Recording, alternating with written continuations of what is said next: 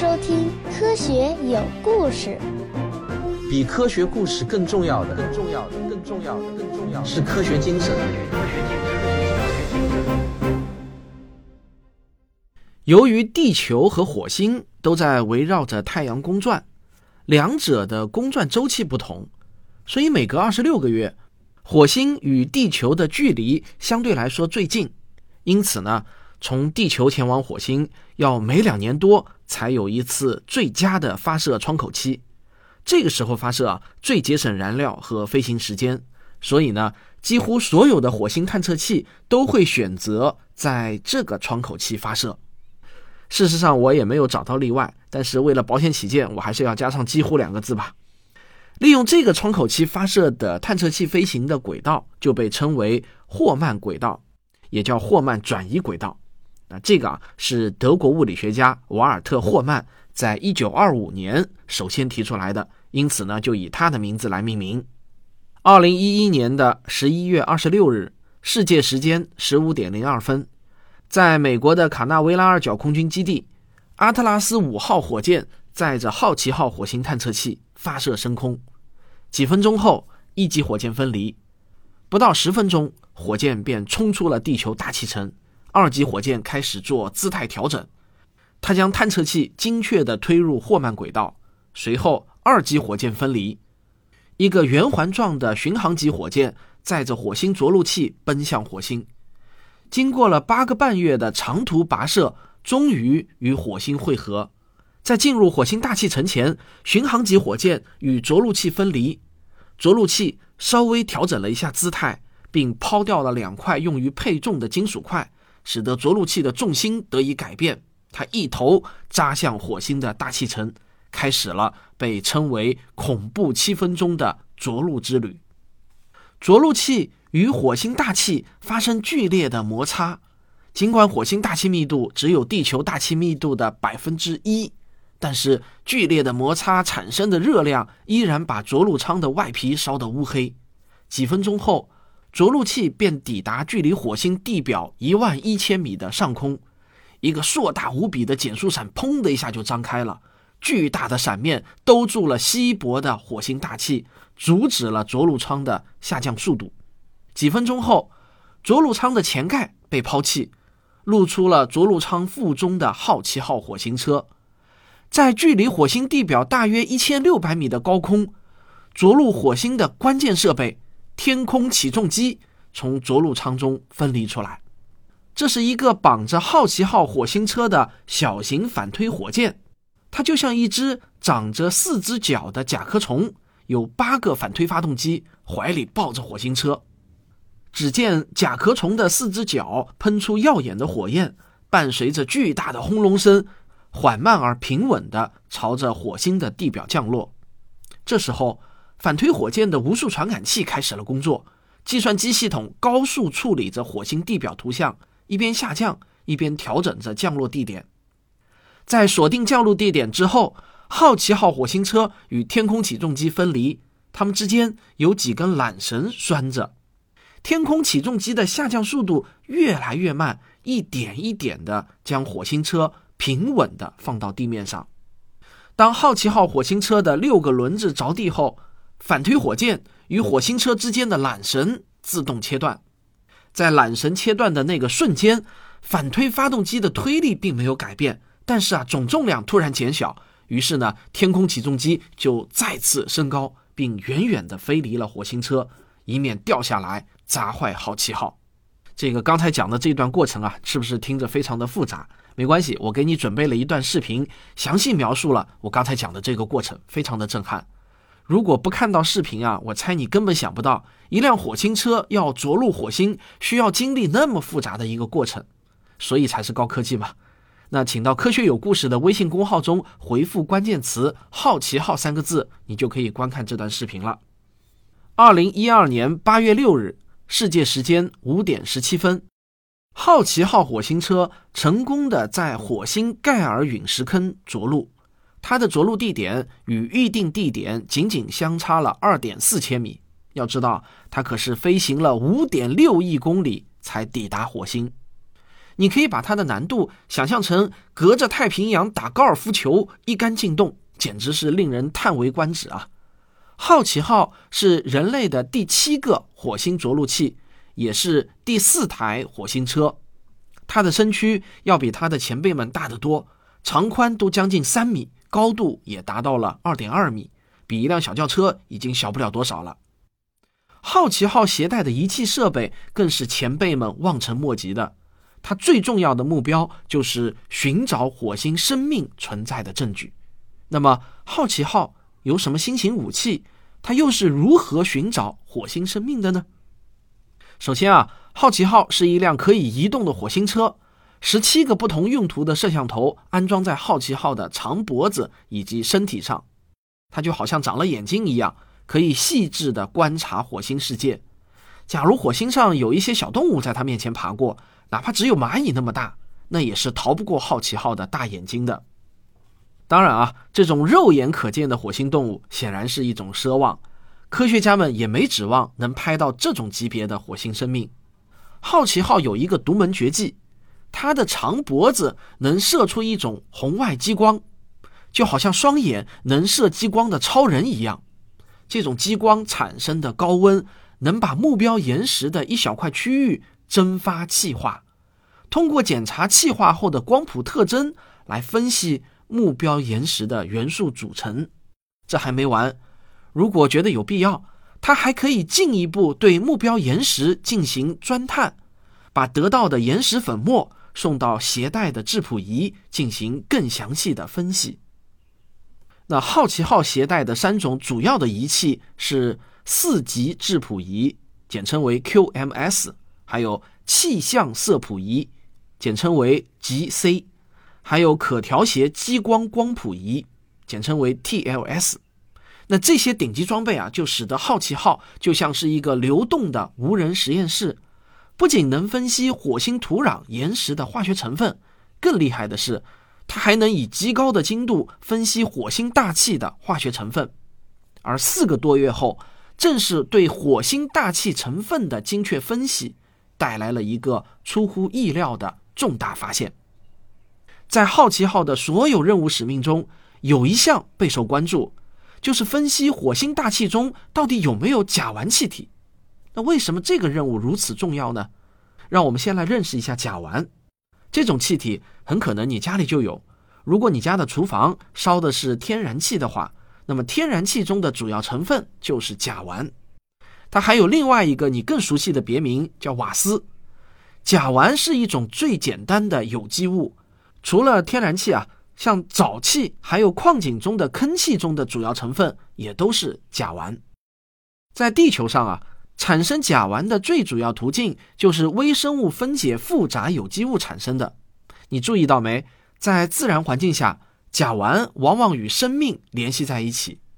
虽说甲烷并不是只能靠生命参与才能产生，自然界中的其他化学反应也能产生甲烷，但产生的效率远远没有微生物的效率高。所以呢，甲烷在行星科学中被认为是一颗行星的生命指针物质，或者说是生命在大气中留下的印记。另外，还有一种生命指针物质，就是你我熟知的氧气。在地球上的自然环境中，要产生氧气，目前我们知道的途径就是生命的光合作用。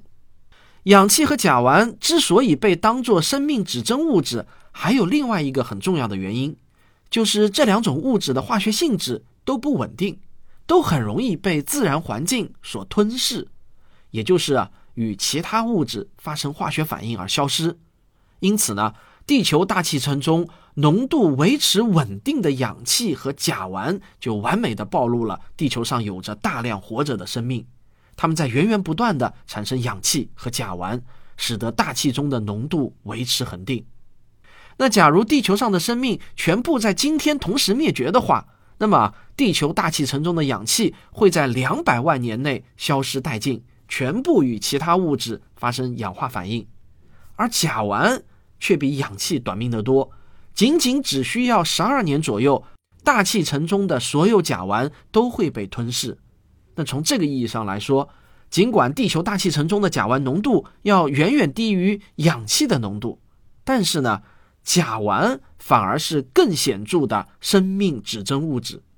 如果外星人有能力持续观察地球大气层中的甲烷浓度，那么用不了几周啊，他们就能做出地球上极有可能存在生命的预言。早在2004年3月3日，欧洲航天局的火星快车号轨道探测器的科研小组就宣布，这颗探测器的摄谱仪在火星大气层中发现了甲烷。这在当时也是一个大新闻啊！基于我刚才讲的理由，发现了甲烷，对于寻找外星生命的行星科学家来说，那可是巨大的鼓舞。但是，火星快车号报告的甲烷含量极低极低，只有大约十亿分之一，这个浓度低到足以让科学界怀疑是不是误报。再加上啊，孤证不立，仅有火星快车号的这一个孤证，那是很难让科学界信服的。到了二零零九年，NASA 的一位资深科学家米歇尔·姆马领导的小组宣布，他们利用地面的望远镜观测到了火星上某处正在释放出大量的甲烷，但姆马的证据也未能得到科学界的公认，他的证据还是不够强。那火星上到底有没有甲烷呢？这成了有关火星的众多未解之谜中最令人着迷的问题之一。就是在这样的背景下，好奇号带着全世界最先进的质谱仪，踏上了火星的茫茫戈壁。科学家们期待着好奇号能为我们揭开火星甲烷之谜。那么，好奇号到底有没有发现火星上的甲烷呢？咱们先上个小广告。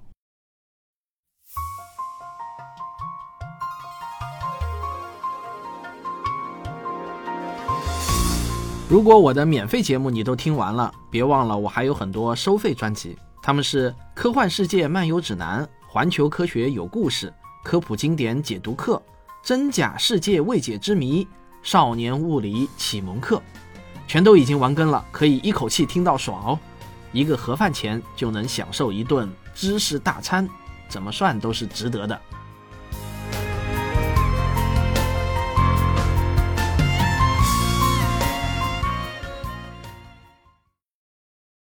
二零一三年十二月到二零一四年的一月之间，好奇号报告，它测到了大气中的甲烷水平的一个峰值。尽管这个峰值也仅仅只有一亿分之几的浓度，但是与之前的两次报告相比，这已经高的足够惊人了，是之前报告的十倍。这立即就引起了科学家们的极大兴趣。在随后的测量中，科学家们又惊讶地发现。升高的甲烷浓度保持了大约两个月，然后急剧下降。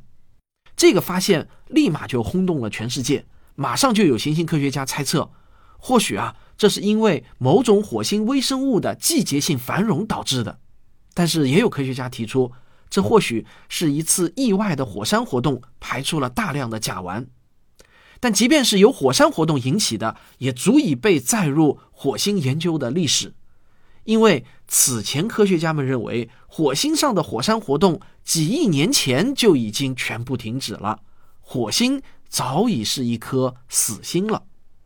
就在好奇号的这个重大发现让一些行星科学家激动难眠之时，突然却传来了一个坏消息。很不幸啊，在好奇号发射之前，地球大气中的甲烷气体。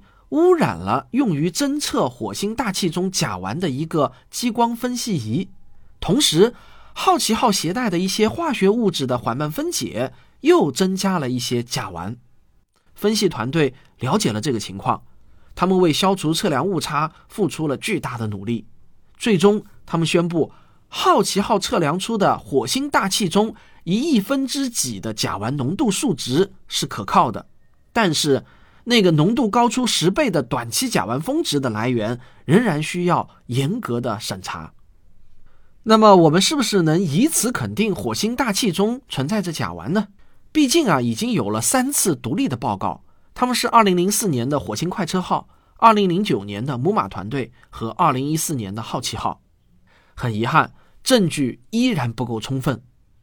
对于如此重大的结论。科学界必须用最为严苛的要求来审查。为了彻底解开火星甲烷之谜，也为了解开火星生命之谜，欧洲航天局和俄罗斯航天局联手制定了一项雄心勃勃的计划。这个计划简称为 EXO Mars。这里的 EXO 表示外星生命的意思，Mars 呢当然就是火星的意思嘛。因此啊，我把这个任务的名称翻译为“寻找火星生命计划”。这个计划包含两个部分，第一个部分于2016年发射，目标是同时将一个火星轨道探测器送入火星环绕轨道和一个着陆器送上火星地表。第二部分将于2020年启动，目标是将一辆火星车成功的降落在火星地表。这个计划中的火星轨道探测器。名为微量气体轨道器，那你听这个名称就知道了，它的目标非常明确，就是要解开火星甲烷之谜。这个探测器简称为 TGO。那为了确保探测结果可靠，它搭载了两个独立的分光仪，而且一个呢是由比利时制造的，一个是由俄罗斯制造的，它们都可以探测到十万亿分之一以下浓度的甲烷。这两个分光仪独立工作，交叉比对，那可谓是双保险。那在为你揭晓 EXO Mars 的探测结果之前，我要先把我第一集结尾挖的一个坑给填上。如果你记性好的话，应该记得我在第一集结尾的时候说到，二零一五年九月二十八日，NASA 宣布在火星上发现了流动的液态水的确凿证据。这一重大事件刚好夹在。二零一四年，好奇号发现火星甲烷浓度剧烈变化，和二零一六年 EXO Mars 微量气体轨道器成功抵达火星之间。所以呢，我必须把这件事情的始末先讲完，在给火星甲烷之谜结案之前啊，让我先把火星水之谜给先结案了。NASA 在二零一五年九月二十八日公布的证据是，通过火星探测轨道器上的成像光谱仪，研究人员。在火星山坡表面找到了水化矿物的痕迹，从这些斜坡表面能看到一些神秘的条状纹路。在温度比较高的时候，这些条状纹路的颜色会变深，似乎随着陡峭的山坡往下流；而在温度较低的时候，这些条状纹路的颜色会变浅。当温度超过零下二十三摄氏度时，它们会出现在火星上的几个位置。而温度更冷的时候，它们就消失了。含水的盐会降低盐水的冰点，就像在地球上，我们往道路上撒盐，冰雪就会融化的更快。科学家们表示啊，这可能是浅层的地下水流动，有足够的水慢慢流向表面，这才能解释得通条纹的变深。所以啊，他们这次所说的水其实是高浓度的盐水。而美国国家地理杂志在报道这次新闻发布会的内容的时候啊，用了最具权威、最可靠的一词。那讲到这里呢，我们可以为火星上的水之谜结案了。结论就是，火星上拥有非常丰富的水资源，液态、固态和气态这三种形态的水在火星上都存在。未来的火星殖民者不必为水发愁。好，让我们回到火星甲烷之谜上来。二零一六年三月十四日，搭载着微量气体轨道探测器 TGO 和火星着陆器的质子杠 M 重型运载火箭在拜克努尔发射基地升空。估计啊，大家跟我一样，总是听到美国的火箭型号，什么德尔塔三角洲、阿特拉斯宇宙神等等，还有啊，什么像卡纳维拉尔角空军基地，也是听到耳朵起茧。偶尔能听到一些非美国的火箭型号和发射场的名称。可能呢，你还是会感到有一些陌生。实际上啊，这个位于哈萨克斯坦境内、隶属于俄罗斯的拜克努尔发射基地，那才是世界上第一座，也是目前为止依然是规模最大的航天发射中心。它创造了人类航天史上的许多个第一。二零一六年十月，TGO 成功的进入火星环绕轨道，但试验性质的火星着陆器在最后时刻。却没有能安全着陆火星，而是摔坏了。不过呢，欧空局依然宣布着陆器取得了成功，因为它已经完成了最重要的目标，就是测试着陆系统，并且在下降期间返回数据。这也是为了2020年的发射打下基础。经过一番调试呢 TGO 开始了工作。所有关心火星甲烷之谜的科学家和科学爱好者们都在焦急地等待着 TGO 的观测结果，人人都希望 TGO 能为我们一锤定音。可是这一等呢，就是两年多。终于，二零一八年十二月十二日，美国地球物理联合会半年会议在华盛顿的哥伦比亚特区召开，TGO 的研究团队出席了这次会议，并现场做报告。所有人啊都伸长了脖子，期待着 TGO 的好消息。他们中的大多数人都对火星存在甲烷充满了信心。而好奇号负责甲烷探测的首席科学家克里斯·韦伯斯特甚至预测，TGO 至少能探测到十亿分之一左右的甲烷浓度。然而，这个世界却总是喜欢给我们制造意外。首席研究员万代尔略带失望地说道。虽然还有一些噪音要处理，但我们已经知道我们看不到任何甲烷了。研究小组的初步结果显示啊，在低至五十万亿分之一的水平仍然没有发现甲烷，而他们的观测几乎是一路下降到了火星的表面。听到这个结果后，韦伯斯特表示十分的惊讶，但是呢，他马上又表示。我们花了六个月的时间检测甲烷峰值，并且花了数年的时间才发现了甲烷浓度的季节性变化。我们的结论也不是能被轻易否定的。TGO 只是还需要更多的时间。关于火星大气中到底有没有甲烷的争论还在持续的升温。到了二零一九年的四月一日，英国的《自然》杂志的子刊《地球科学》发表了欧空局的一篇报告。这篇报告支持好奇号的结论。欧空局控制的火星快车号于二零一三年六月十六日在盖尔陨石坑，也就是好奇号着陆点附近的火星大气层中检测到了甲烷。而当年好奇号颇有争议的甲烷探测，则正好发生在此次测量的前一天。欧空局的团队通过数值建模和地质分析方式对甲烷的潜在来源进行调查后发现。可能啊，是在盖尔陨石坑附近的一处断层区域所发生的短暂性事件，使得甲烷被释放进入火星大气层之后，才被好奇号探测到。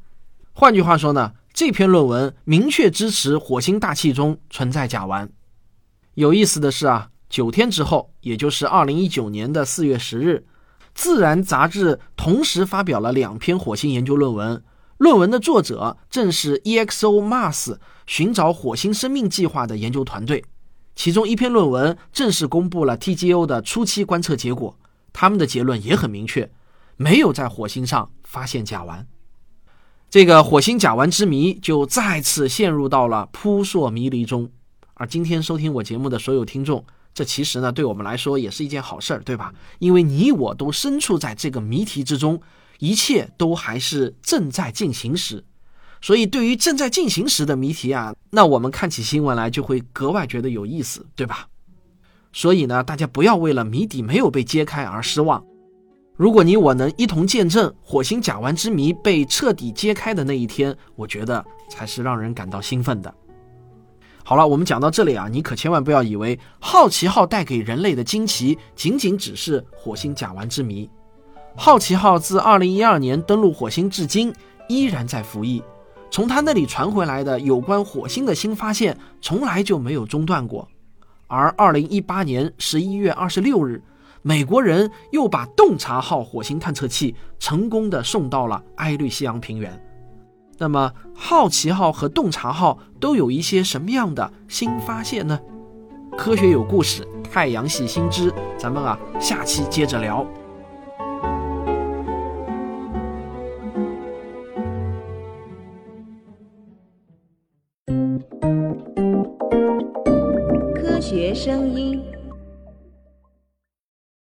这个不好意思啊，让大家久等了。我刚刚从台湾回来，见到了很多热情的台湾听众。那这次台湾行收获，我觉得是很大的。宝岛台湾啊，真的是一个人杰地灵的地方。台北的出租车司机啊，普遍年龄偏大，也挺能聊的。比如这位啊，我刚才就讲四大花名，就算是十大花名。那又怎么样？你哪一项赢？现在赢过拿出来，世界第一，对不对？你夸你在夸耀什么？那您刚才指的这个中国，指的是中华民国还是中华人民共和国？都可以的，讲我也行啊。嗯，但我感觉您还是挺谦卑的，因为您认识到了这些问题，说明您还是很谦卑的。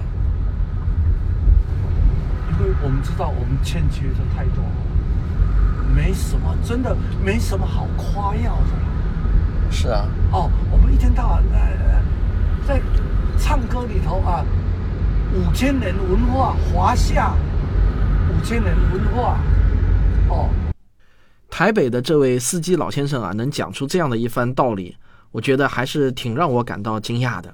我在台湾旅行的这一周啊，最大的发现就是，台湾人啊，那是真的爱三样食物。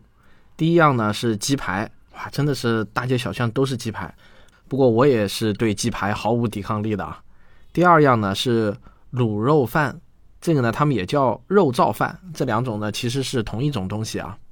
啊，也有可能有什么区别吧，反正我是看不出有什么区别。这个台湾人是真爱吃卤肉饭，最有名的呢是胡须章，胡须章的卤肉饭确实好吃啊。还有第三样东西，可能大家想也想不到，我在台北的街头啊，看到有很多叫温州大馄饨的店，这个就让我很纳闷了。我们在国内好像从来没有怎么听说过温州大馄饨啊。讲起大馄饨的话，福建的千里香馄饨还挺有名气的，对吧？但是台北的街头呢，却到处可以看得到温州大馄饨店。我的一位台湾听众阿海就告诉我啊，说他有两个朋友，有一次回到祖国大陆啊，还特地打飞的到温州去找大馄饨店。结果呢，你们都知道了，他没有在温州找到正宗的所谓温州大馄饨店，失望而归啊。我还拍了很多照片和视频，我之后呢会把这些照片和视频剪成一个台湾行的片子发布出来。但是呢，肯定要先忙过这阵子了。这段时间欠债实在是太多了，我还在努力的还债中。每天晚上我都要写到十一点，还是天天被各种人催稿，真是苦啊。那今天的最后呢，我要给我的好基友平哥做个广告了啊。他有一个新的付费专辑，是讲医学史的，要在六月六日左右正式发布，大家一定要去捧场啊！我肯定是第一个买。好了，那今天的节目就到这里。如果你喜欢的话，请别忘了点一下订阅，这样就能第一时间得到更新通知了。也欢迎您点赞、分享和评论。咱们下期再见。